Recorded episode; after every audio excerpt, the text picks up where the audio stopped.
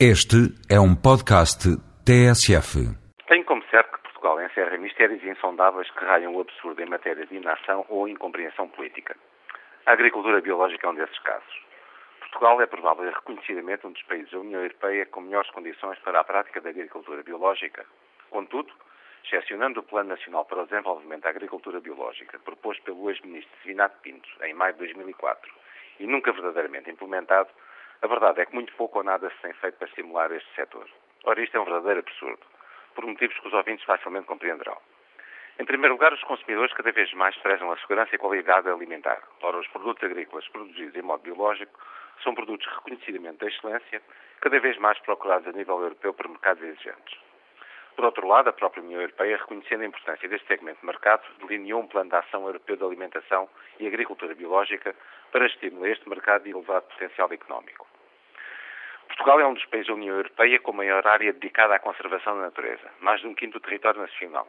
A Associação de Produtos de Agricultura Biológica, alguns dos terrenos mais férteis de Portugal, muitas vezes o abandono, e a ligação à imagem de marca, com que, apesar de tudo, têm as áreas protegidas, não só é da mais clamorosa evidência, como responde a uma das principais necessidades do setor, ou seja, o aumento da área cultivada em modo de produção biológica. Outro argumento é precisamente o da competitividade e internacionalização. É certo e sabido a dificuldade que os produtos da agricultura tradicional portugueses têm se afirmar no domínio das exportações. Ora, com os produtos da agricultura biológica acontece precisamente o contrário. São exportáveis, mas infelizmente, de um modo geral, à custa da carolice individual dos próprios produtores e na inércia total dos organismos competentes em matéria de agricultura. Argumenta-se que a agricultura biológica é um nicho de mercado sem significado. Bom, deve todo o resto da União Europeia estar enganado e urge então esclarecer o mistério. A verdade é que, sendo um nicho de mercado, é errado dizer que é desprovido de significado. Antes, pelo contrário. Não só vale pela imagem de marca de um país, como as receitas daí resultantes são, de um modo geral, muito significativas. Ora, quando se fala de bioeconomia, também isso deve incluir a agricultura biológica.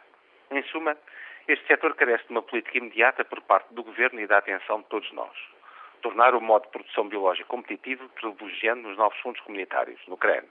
Reforçar e desenvolver a atividade de transformação de produtos obtidos a partir da agricultura biológica. Criar e desenvolver a marca da agricultura biológica portuguesa e promovê-la nos mercados internacionais.